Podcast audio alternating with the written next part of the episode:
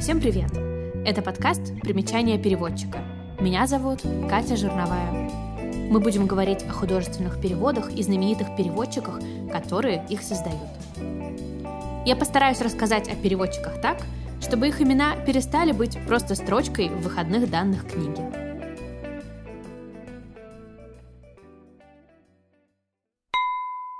Этот выпуск подкаста будет посвящен переводчице Рите Яковлевне Райт Ковалевой. Ее имя чаще всего вспоминают, когда речь заходит о романе Селлинджера «Над пропастью воржи». Она первой перевела его на русский язык. Именно ее перевод до сих пор считается каноническим. Также, благодаря Рите Райт-Ковалевой, к русскоязычным читателям пришли произведения Курта Вонегута, Уильяма Фолкнера, Франца Кавки. Дневник Анны Франк первой тоже перевела именно она. Я, как и большинство читателей, узнала о Рите Яковлевне благодаря ее переводам Селлинджера. В издании, которое я купила в далеком 2007 году, вместе с романом «Над пропастью воржи» вошли четыре повести и девять рассказов. В оглавлении напротив восьми произведений стояло имя Р. Райт Ковалева. И вот это восемь раз написанное Р. Райт Ковалева произвело на меня глубокое впечатление. Я на минуту представила колоссальный объем работы, который был проделан одним человеком.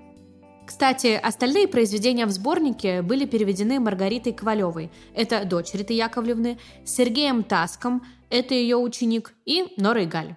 Я делала выпуск о Норе Галь, послушайте, если вдруг еще не успели этого сделать. Рита Райт Ковалева прожила удивительную жизнь. Работала с Маяковским и переводила его стихи на немецкий, дружила с Куртом Ванегутом, получила одну из самых престижных переводческих премий – она оставила мемуары о своих великих современников, но почти ничего не писала о себе. Этот выпуск – мой способ выразить восхищение скромной, хрупкой и необыкновенно талантливой переводчице.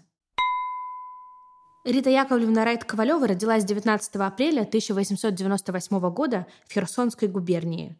Ее настоящее имя – Раиса Яковлевна Черномордик. Детство она провела в Курске – ее отец был врачом, поэтому вопроса о выборе профессии не стояло. Рита Райт поступила на медицинский факультет Харьковского университета.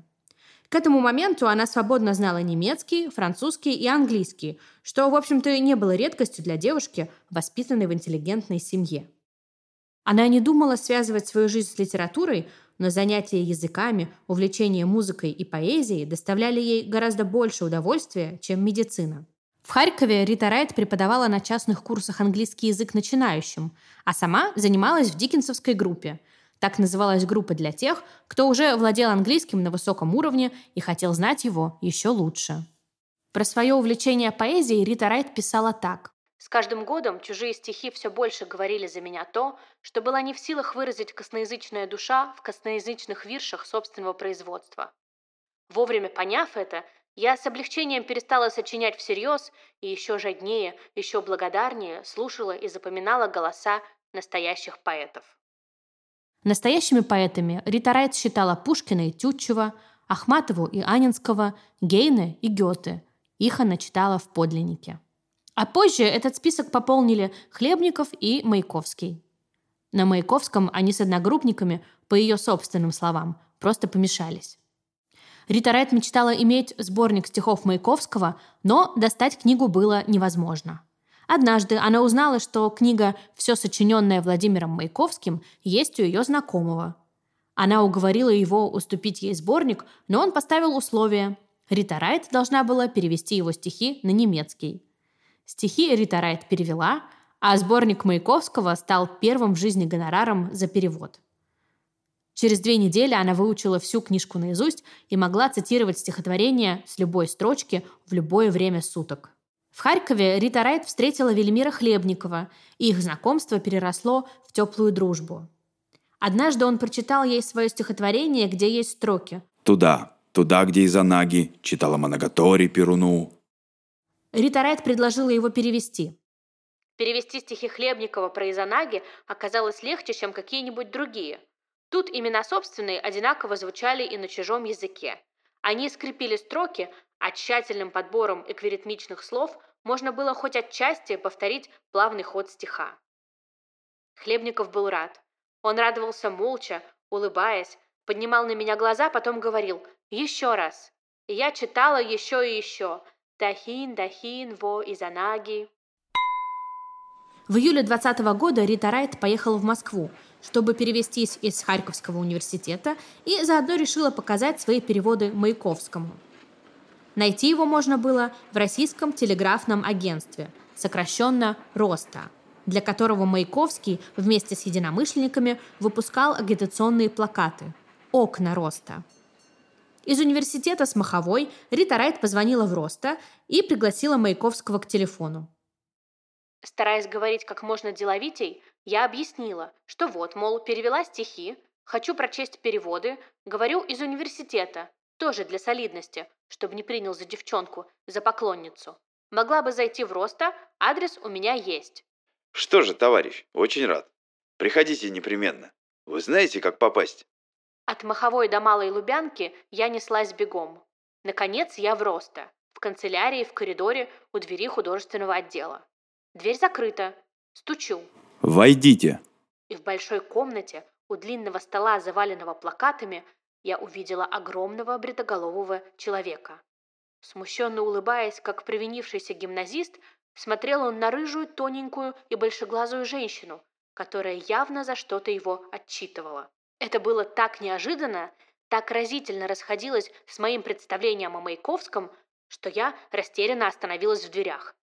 Маяковский обернулся. Я назвала себя. Вот, Лиличка, я тебе говорил, товарищ переводит мои стихи. Я-то по-немецки не очень, а Лилия Юрьевна послушает. Ну, читайте, сказала Лилия и улыбнулась. Должно быть, не зря я и сейчас, через столько лет, помню ослепительность этой улыбки, просиявшие в ответ глаза Маяковского и сразу пропавшее напряжение первых минут. Перевод слушали деловито, внимательно, я прочла какие-то пробные отрывки, какие именно не помню. По-моему, это была вообще первая попытка перевести Маяковского на другой язык. По ритму, по созвучиям вышло похоже, поэтому на слух понравилось Маяковскому. Лилия Юрьевна отнеслась строже. Сказала, что надо попробовать перевести целую вещь, тогда будет виднее. Узнав, что Рита Райт говорит еще и на французском, и на английском, Маяковский тут же предложил ей перевести подписи для окон. Времени на работу оставалось совсем немного. Подписи на трех языках нужны уже завтра, но отказать Маяковскому было невозможно.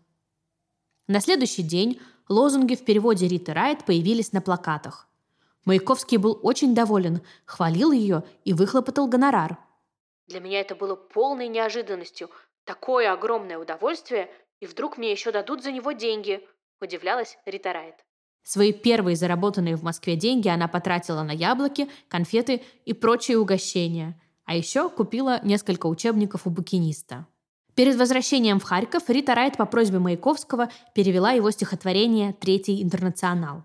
Правда, она не знала, что слово «интернационал» в немецком женского рода, и зарифмовала его в мужском. Рита Райт прочла свой перевод Лили Брик, и они вместе посмеялись над ошибкой.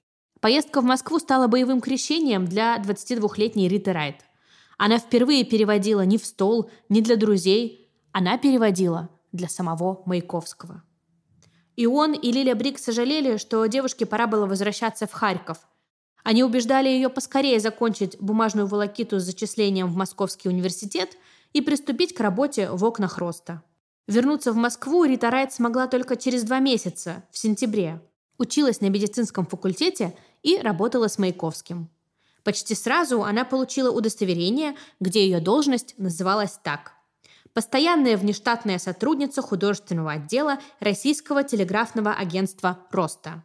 Она стала самой молодой сотрудницей агентства.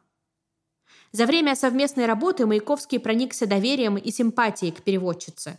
Он даже попросил давать ему уроки немецкого. Мы не знаем, как учила иностранные языки Рита Райт, но из ее воспоминаний знаем, как она учила Маяковского. Проклятый теленок. С него начиналась немецкая хрестоматия, откуда-то попавшая к нам в руки. На рассказе о нем надо было повторить всю грамматику.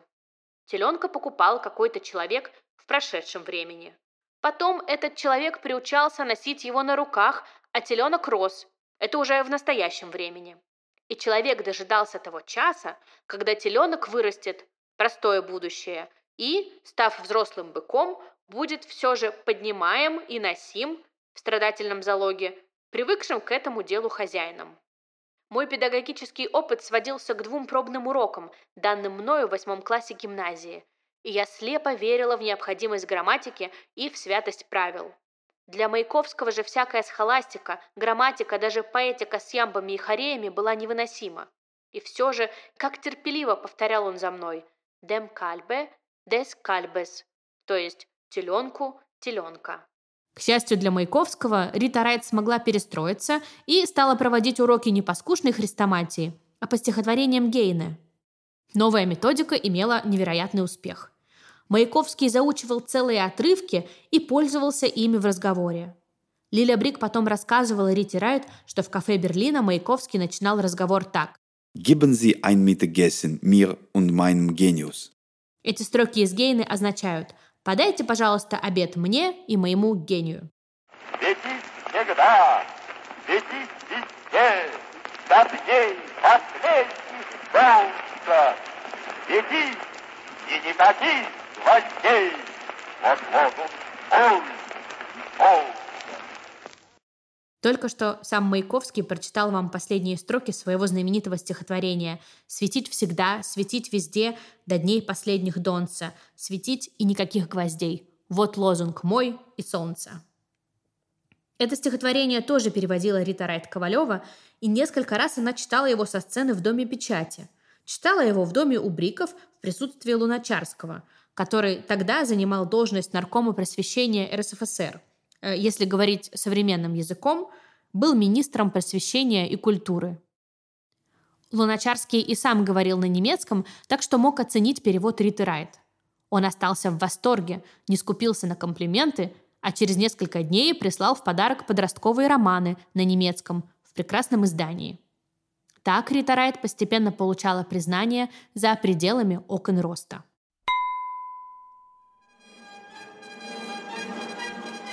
Летом 1921 года в Москве проходил третий конгресс Коммунистического интернационала. Это съезд представителей коммунистических партий разных стран. В праздничную программу входила масштабная постановка пьесы Маяковского «Мистерия Буф» на немецком языке. Ее готовились поставить в Первом государственном цирке, а к участию пригласили 350 актеров из разных московских театров, которые хоть сколько-нибудь говорили на немецком – Рита Райт перевела пьесу за 10 дней. День и ночь я брала с бою труднейший для перевода текст мистерии. Конечно, смешно было даже думать, что можно передать блеск и новизну риф Маяковского, его неповторимые языковые изобретения, его остроты и каламбуры. Надо было хотя бы сохранить ритм, сохранить образы, полноценность мысли и народность языка, не заэстетизировать, не переукрасить текст – когда накапливалось несколько сцен, я читала их Маяковскому, Лиле Юрьевне и Брику. Маяковский прохаживался по комнате, прислушиваясь, хмурясь, улыбаясь. Он не понимал по-немецки, но отлично улавливал общее звучание, рифму, ритм. Финальные правки в перевод помогал вносить немецкий писатель и режиссер Рейхенбах, который приехал в Москву в составе одной из делегаций Конгресса. Там, где для перевода выражений похлеще Ритерайт не хватало немецкого лексикона, он подбирал такие словечки, от которых потом грохотал весь цирк. А Ритерайт написали в газете «Известия». Перевод сделан молодой поэтессой, ученицей студии Лито, имя рек. Это было похоже на славу, если бы не ужасное клеймо молодой поэтессы. Меня задразнили до слез. Меня звали юным дарованием, вундеркиндом, мне не давали проходу ни в университете, ни дома.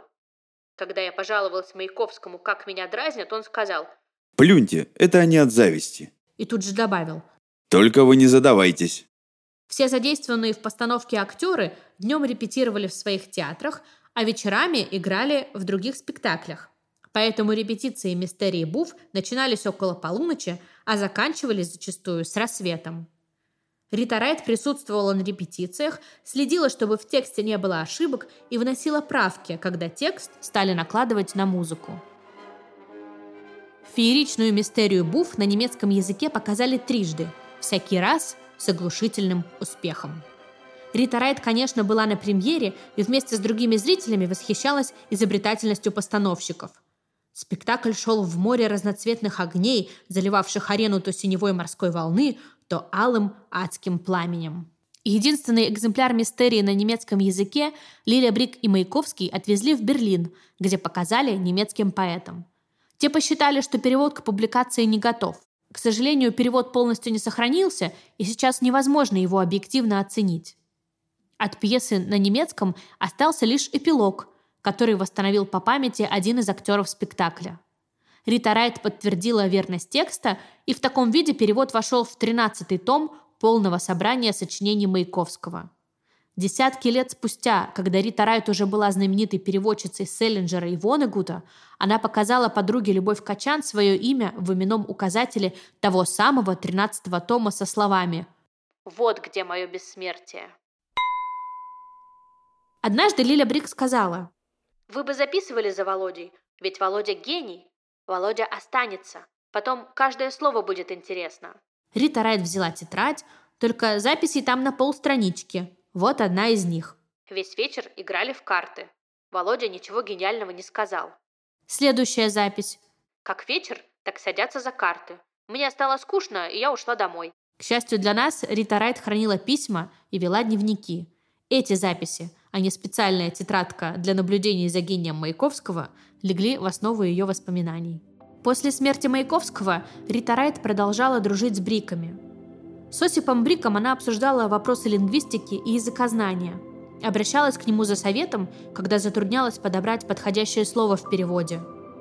Осип Максимович за полчаса рассказал мне о принципах перевода, о верном прочтении оригинала куда интереснее и больше – чем я потом услышала и прочла чуть ли не за всю жизнь. В 1940 году вышел фрагмент воспоминаний Риты Райт о Маяковском. Осип Брик сетовал. «Вот вы так мало написали, а ведь вы про нас знаете очень много. Десять лет, как Володи нету, а уже неправильно все толкуют». Отдельной книгой воспоминания Риты Райт не опубликованы до сих пор. Лиля Брик навсегда осталась близкой подругой. Они вместе читали книги, могли вместе для себя переводить отдельные фрагменты. В 1976 году Рита Райт пригласила Лилю Брик на премьеру спектакля по книге Курта Ванегута «Бойня номер пять», которую она перевела. Два года спустя Лиля Брик ушла из жизни. Рита Райт произносила речь на панихиде. Когда советская власть объявила монополию на память о Маяковском, перекраивая факты его биографии в миф о пролетарском поэте, Рита Райт негодовала. В угоду этому мифу посвящения Лили Брик исчезли при публикациях. Изображения самой Лили Брик пропали с фотографий с Маяковским в экспозиции его музея. В музее, по словам Риты Райт, Маяковского продолжали убивать. Пусть на совести тех, кто, вопреки воле Маяковского, ненавидевшего сплетни, смеет чернить его любовь к Лидии Юрьевне и Осипу Максимовичу, знакомство с ними он назвал радостнейшей датой в своей жизни. Пусть на совести этих врагов Маяковского, под какой бы личиной они ни ходили по страницам книг и мемуаров, камнем лежат все служки, недомолвки, мещанские разговоры о минаж-антруа, все, что опошляет любовь трех людей, которая их связывала крепче браков и романов. Переезд в Москву подарил Рите Райт еще одно знакомство, которое повлияло на ее жизнь. Знакомство с Борисом Пастернаком. Его стихи она читала еще в Харькове, и тогда они не произвели на нее большого впечатления. А строки «Тени стянет трепетом титанус» и «Медянок запылит столбняк» ей, выросшей в семье врача, и вовсе показались профанскими. «Титанус» – латинское название столбняка, а поэт пишет так, будто это разные вещи квартиру Пастернака на Волхонке Риту Райт привел литературовед Константин Локс. Он узнал, что девушка переводит Маяковского и Хлебникова и был уверен, что Пастернак сможет оценить переводы. Рита Райт потом вспоминала. Даже отлично знавший немецкий язык Борис Леонидович был как-то обманут схожестью ритмов, густыми аллитерациями и дерзкими словообразованиями, которые, конечно же, не выдержали первого пристального взгляда настоящих немецких читателей. Это были переводы для русского читателя. Кстати, тогда же, при первой встрече, Рита Райт рассказала, что любит поэзию Маяковского, но не любит и не понимает стихотворение Пастернака «Болезнь земли», то самое, где есть строчки про столбняк. Девушке, правда, пришлось признаться, что других его стихов она не читала. Пастернак рассмеялся и подарил рукопись своей книги «Сестра моя жизнь» со словами «Это вам, совсем. Если не понравится, выбросьте. Жаль, ее уже печатают, нельзя будет совсем выкинуть». Сборник Рита Райт читала всю ночь в каком-то почти гипнотическом состоянии. Стихи были мои, Пастернак был мой. Все это называлось «любовь» с большой буквы и почти не имело отношения к живому, реальному Борису Леонидовичу. О встречах с Пастернаком Рита Райт писала в дневниках. И, кажется, я давно не читала ничего столь же пронзительного. О встречах с Ритой Райт Пастернак писал стихи.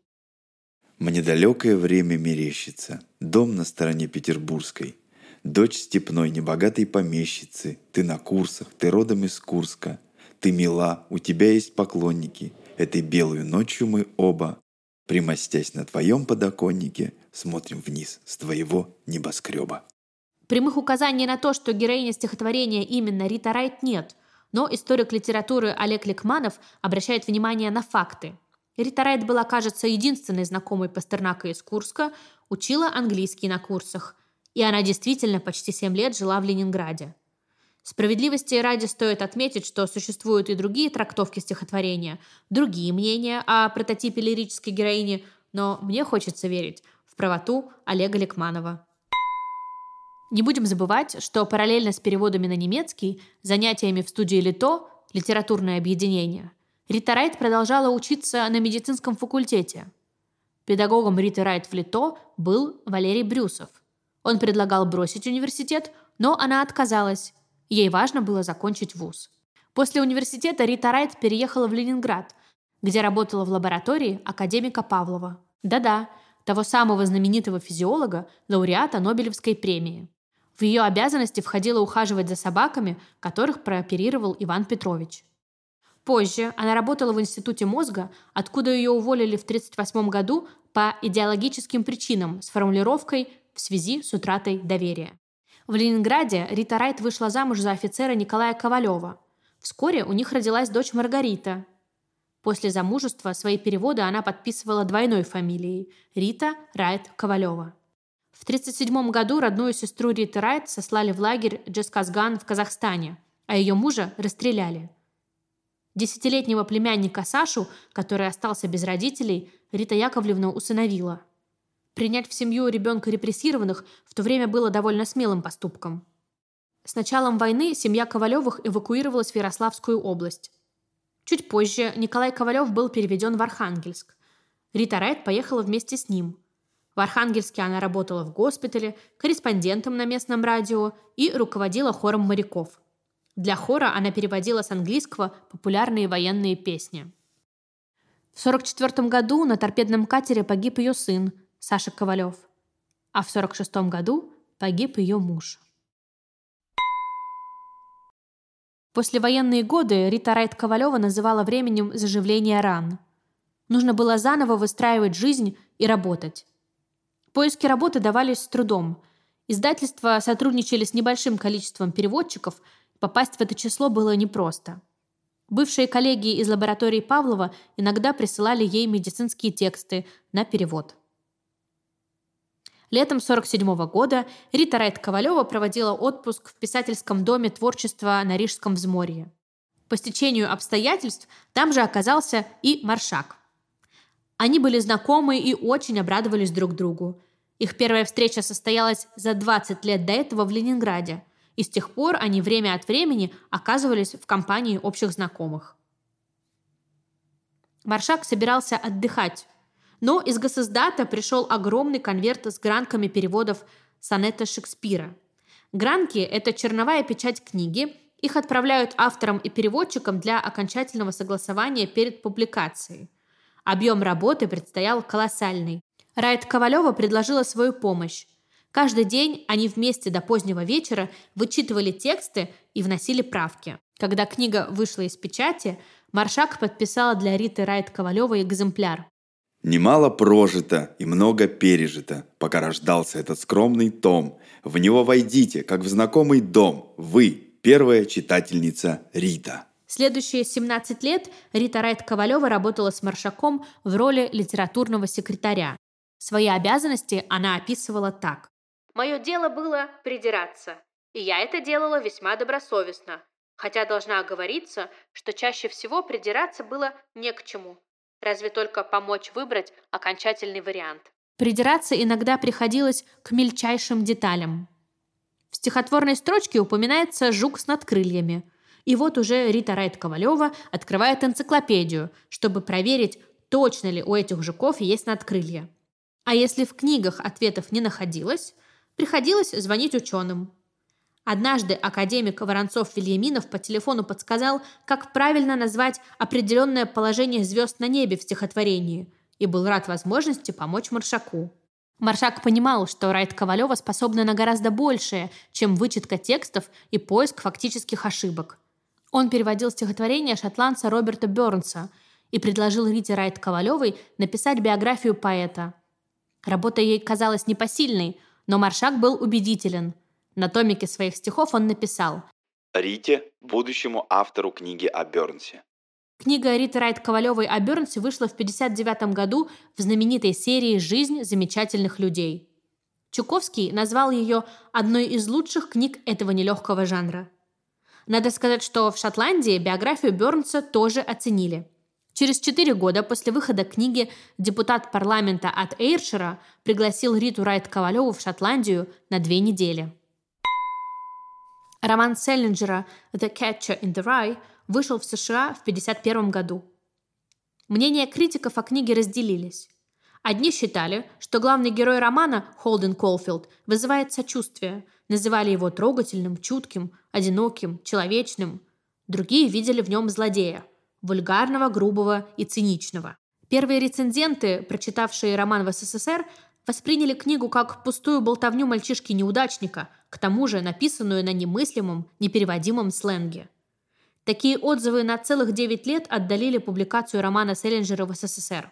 Книге нужен был переводчик, который бы почувствовал героя так, как его чувствовал сам автор. И таким переводчиком стала Рита Райт Ковалева. Она сравнивала свой метод работы с работой актера по системе Станиславского, где нужно представлять себя в предлагаемых обстоятельствах и входить в образ. Самое главное для переводчика уже при первом знакомстве с оригиналом он должен как можно отчетливее, живее представить себе героев произведения. Их внешний облик, манера держаться, их привычки, жизненный ритм должны быть известны переводчику досконально. Уж не говоря об их характере, душевном строе, судьбе. Надо проверить, видишь ли ты героя, слышишь ли его голос, даже тембр голоса. Когда Рита Райт Ковалева взялась за перевод, ей было больше 60 лет. Конечно, в жизни она не говорила так, как должен был говорить на русском Холден Колфилд. Правильные слова и интонации она искала, общаясь со студентами, таксистами, продавцами в магазинах и записывала свои наблюдения. Селлинджер щедро рассыпал по роману крепкие, хлесткие выражения.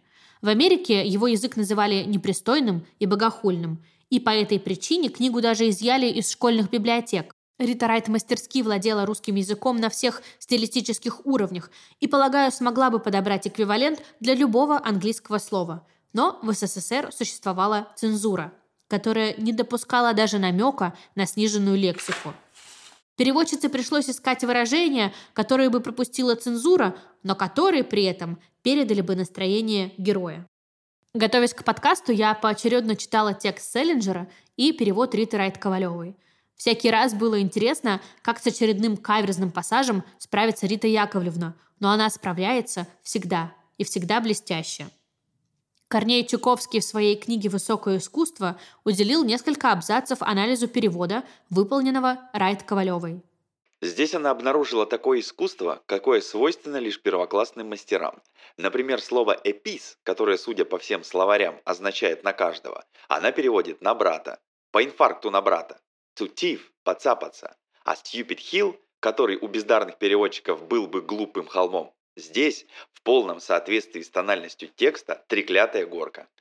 У бездарных переводчиков «файринг» всегда сражение, драка, война, но Рита Райт, подчиняя весь свой богатый словарь плебейскому стилю романа, написала не драка, но буча. А когда герой говорит, что некая реклама надувательства, переводчица, верная стилю романа, пишет «сплошная липа».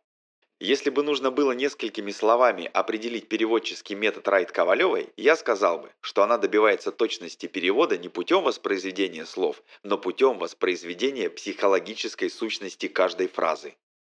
Были и те, кто Риту Яковлевну критиковал. Некоторые считали, что за перевод вообще не стоило браться, если в итоге пришлось идти на уступки цензорам. В 90-е ее упрекали в том, что она не знала американских бытовых реалий и, например, гамбургер в переводе называла котлетой.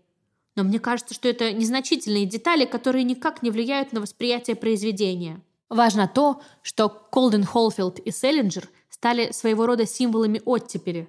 Они говорили о том, что так важно было услышать читателям в СССР 60-х годов. Одна из читательниц над пропастью воржи так потом описывала впечатление от знакомства с романом. Воспитанная на литературе, учившей делить мир только на белое и черное, предлагавшие без всяких умственных усилий с твоей стороны распознавать, что хорошо, а что плохо, и оценивающие людей только по приносимой ими обществу пользе, я с изумлением открывала совершенно новый мир, абсолютно не похожий на тот, в котором жила. Перевод Риты Райт Ковалевой считается каноническим, но существует еще три перевода на русский язык. В 1998 году Сергей Махов перевел роман и назвал его «Обрыв на краю ржаного поля детства». В 2008 году вышел перевод Максима Немцова «Ловец над хлебным полем».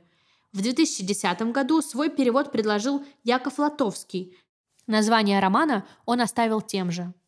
Существует множество научных работ, в которых сравнивают все эти переводы. Вы тоже можете поставить свой читательский эксперимент и прочитать Селлинджера от разных переводчиков. Добавлю только, что Нора Галь застала текст Сергея Махова и со свойственной ей строгостью перевод раскритиковала.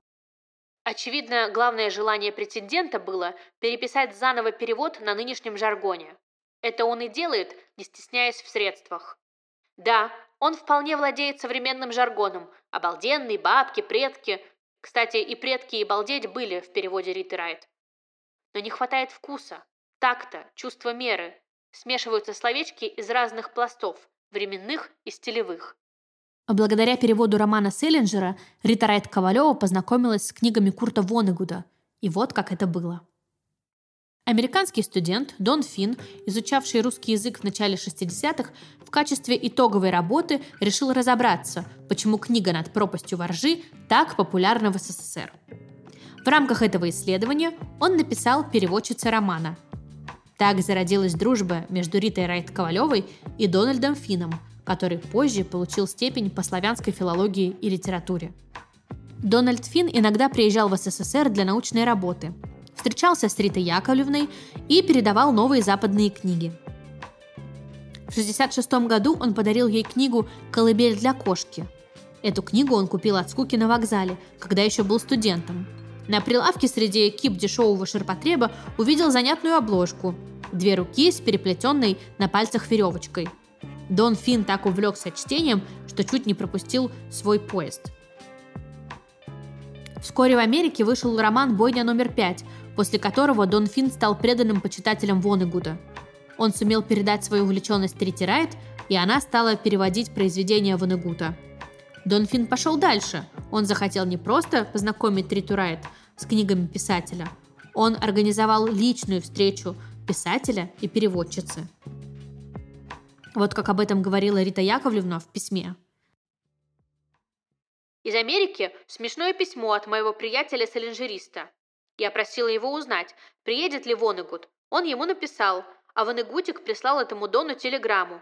Наверное, никогда не попаду в Россию, не зовут. Ваше чудесное письмо заставило меня влюбиться в Риту. Your excellent letter made me fall in love with Rita. Вот, видали? Надеюсь, мой Дон написал, что Рите уже не 20 лет, но знаю, что он написал про переводы и про мой неугомонный характер. Вонугута действительно долгое время в Россию не звали, но тут Рите Яковлевне представилась возможность поехать в Париж. Она работала над книгой о Борисе Вильде, участнике французского сопротивления, и запросила разрешение на выезд, чтобы поработать в архивах. Разрешение дали, и Рита Яковлевна приехала в Париж. Курт Вонегут в это время был в Англии, и приехал во Францию на два дня, чтобы лично познакомиться с переводчицей, которую он называл автором своих книг на русском. После встречи Вонегут писал Мне не надо вам говорить, что иногда два дня в жизни значат больше, чем год. Я до сих пор умиляюсь и радуюсь вашему подарку. Помните, вы подарили мне весь Версаль. Эпизод про Версаль подробнее описывает в воспоминаниях Рита Яковлевна. Вонагут медленно сказал. «Только подумать, мне через две недели будет 50 лет, а я никогда не увидел бы все это, если бы не вы. Пусть это будет вам подарком ко дню рождения. Парк, тишина, осень в Версале», — сказала я. После знакомства с Ритой Райт Ковалевой в Париже Курт Вонегут написал статью «Пригласите Риту Райт в Америку», которую опубликовал Нью-Йорк Таймс. Я хочу, чтобы американское правительство и какой-нибудь из наших университетов как можно скорее пригласили в Соединенные Штаты Риту Райт. В Советском Союзе она выступает как пропагандист и переводчик Уильяма Фолкнера и Селлинджера, Джона Абдайка и Франца Кавки, Анны Франк и Роберта Бернса, а также многих других писателей. Миссис Райт никогда здесь не была и хотела бы к нам приехать. Было бы хорошо, если бы ей показали страну Фолкнера и Селлинджера. Почему бы не доставить ей такую радость? Ведь это совсем не сложно. Риту Райт Ковалеву в Америку не выпустили, сославшись на слабое здоровье пожилой женщины. Но это было неправдой.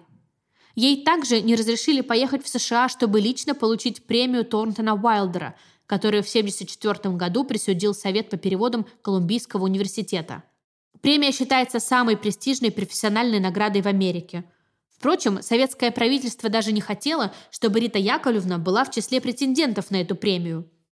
Но тут за переводчицу вступились Абдайк и Вонегут, так что помешать Рите Райт получить заслуженную награду уже не смогли. Дружба Риты Яковлевны и Курта Вонегута продолжалась. Он присылал ей свои книги в рукописи еще до выхода из печати в Америке – она переводила и новые произведения, и те, что давно были написаны.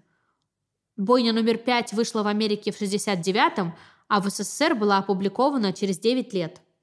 Это автобиографический роман Вонегута о бомбежке Дрездена во время Второй мировой войны. Nothing but minerals. The stones were hot. Everybody else in the neighborhood was dead. Когда я прочла ее, я поняла, это я должна перевести. Очень мне это все было близко. Я сама пережила бомбежку в Архангельске, Мурманске во время последней войны.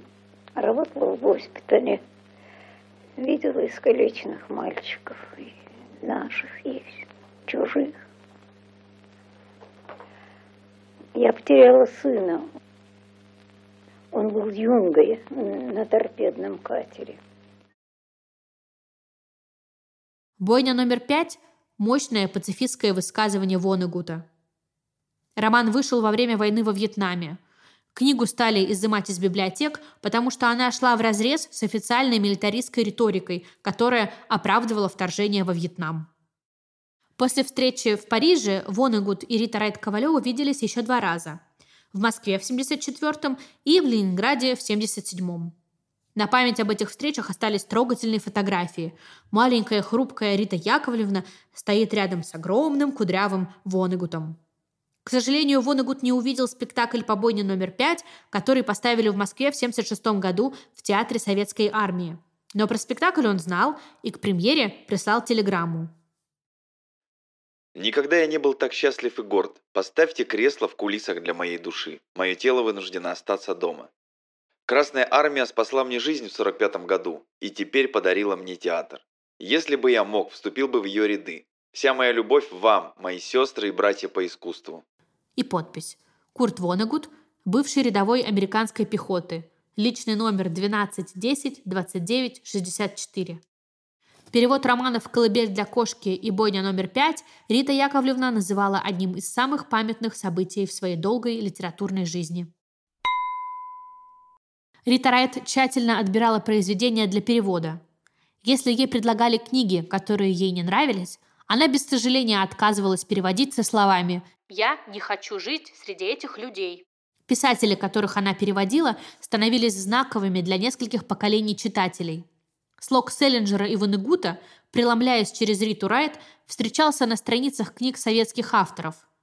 После ее переводов в СССР случился расцвет джинсовой прозы. Так литературовед Александр Флакер назвал произведение, где повествование ведется от лица подростка, который простым, почти уличным языком говорит о своих проблемах.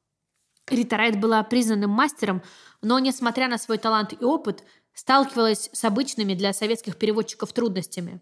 Вот чем она поделилась в одном из писем. «Жизнь сейчас сложная. Много работала впустую. Лежит мой перевод замка Кавки, я и его процесс перевела. Провалился план нового перевода моего любимого Голдинга, которого я хорошо знаю. Я давно хотела перевести «Повелителя мух», но его перебил очень плохой перевод «Вокруг света». Так исковеркать вещь мог только дилетант. Книгу воспоминаний Рита Яковлевна так и не дописала. Она говорила. «Беда в том, что я не писатель, и у меня нет той доли благородного графоманства, которая помогает нашим прозаикам. Я переводчик, то есть отражение. Я не драматург, а актер, исполняющий чужой текст. Это я делаю, как говорят, точно и добросовестно. Легко перевоплощаюсь в любого автора. Я очень надеюсь, что однажды ее письма, дневники и заметки будут изданы под одной обложкой. А пока мы можем общаться с Ритой Яковлевной, читая ее переводы, редкие статьи и разрозненные страницы мемуаров. Сегодняшний выпуск о Рите Райт Ковалевой завершается. Он получился особенно насыщенным, и я благодарна всем, кто дослушал его до конца. Хочу напомнить, что у подкаста есть телеграм-канал, в комментариях можно обсуждать выпуски и задавать вопросы. Ссылку на канал и на материалы, которые я использовала при подготовке, вы найдете в описании. Звуковое оформление выпуска и голос в цитатах Михаил Янза. Меня зовут Катя Жирновая. Спасибо, что выбрали провести это время вместе.